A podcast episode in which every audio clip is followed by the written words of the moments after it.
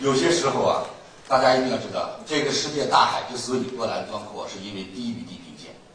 这个世界我们都是特别普通的人。我经常说，我乃沧海一粟，小草一棵。假如我的生命能为世界奉献一丝心力，我愿意付出我的一生。假如我的一滴水能孕育一寸的土地，我想我的生命没有白活。那今天李强三六九正是这样，我们做的很小，也做的很边缘，但是有一点，我们却倡导正能量和生命中的付出。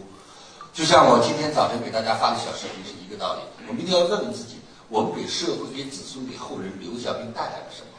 所以，生命的意义如果只是一个践踏时空的过程，我想那只是行尸走肉。真正在这个世界上能够用自己学到的知识，让自己拥有尊严、拥有自信、拥有尊重，而且还能把这种能量复制在别人的身上，能够帮助别人、引导启迪别人，为我们这个世界添砖加瓦，为我们的世界的和谐、美丽、安详付出一份力量。我想，这份工作才是真正伟大的。